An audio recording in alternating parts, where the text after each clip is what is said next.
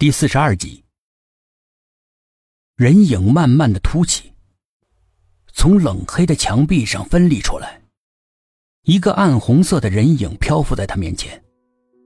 在无风的墓室里，长发飞扬，全身笼罩在阴影之中，只有一双眼睛悠悠的闪着光。那是慧，他两眼直勾勾的盯着苏应真。阴狠的目光像毒蛇一样缠绕着他。这是梦。苏应真突然清醒。他明明是和族长一起进来的，为什么偏偏只剩下自己呢？一定是梦。他用力的紧闭眼睛，再睁开。慧，依然是站在他面前。这不可能啊！苏应真狠狠的咬了一口手指，痛得他哇哇大叫。太用力了，手指都被咬破了，连血都流了出来。不是做梦。那么那个该死的、该死的薛品涵跑到哪儿去了？薛品涵跟着苏应真刚刚踏进墓室，门就在后面被重重的关上了。这么重的门不可能是风吹上的，更不可能是外面随时待命的组员关上的。那么只有可能，他暗叫不好。小苏，苏永贞，真真，连喊了几声都没有任何的回应。手心里面早就冒出了冷汗。从他二十出头做警官至今，还没有什么事让他如此的惊慌害怕。此刻他并不是担心自己的安危，而是担心苏应真。黑暗里有股若有若无的淡香向他靠拢，一只冰冷的小手握住他的大手。我在这里。苏应真清脆动听的声音在耳边响起来。你不是苏应真。薛品涵大喝了一声。苏应真身上散发出来的香气不是这个味道。而且那只小手不是活人的手，只有死人才没有温度。他紧紧的抓住那只手。你把苏应真弄到哪儿去了？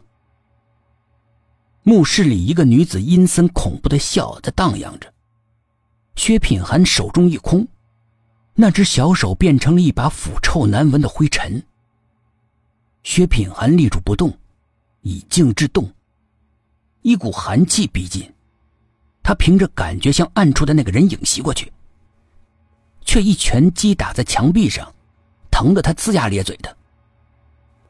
脖子忽然被什么东西给缠住了，他急忙用手去扯，居然扯下来一只胳膊一样的东西。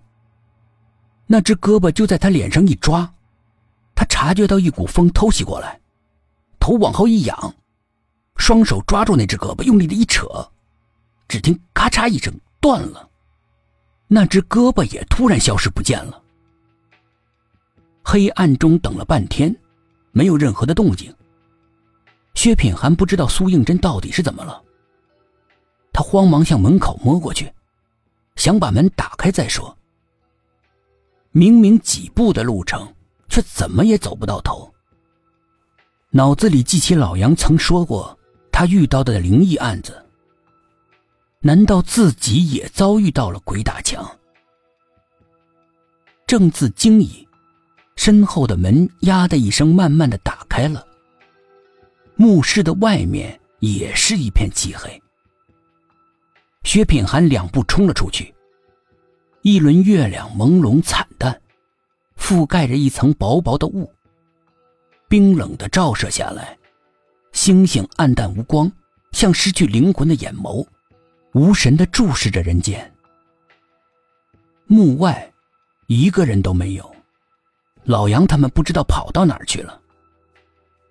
薛品涵环顾茫茫的夜色，难道这么快就半夜了？可自己感觉像是过了不到一个小时。他拿出手机看时间，还没有按，屏幕就自动亮了。一张含冤带恨的女人脸。出现在上面，对着他冷冷的一笑。轮到你了。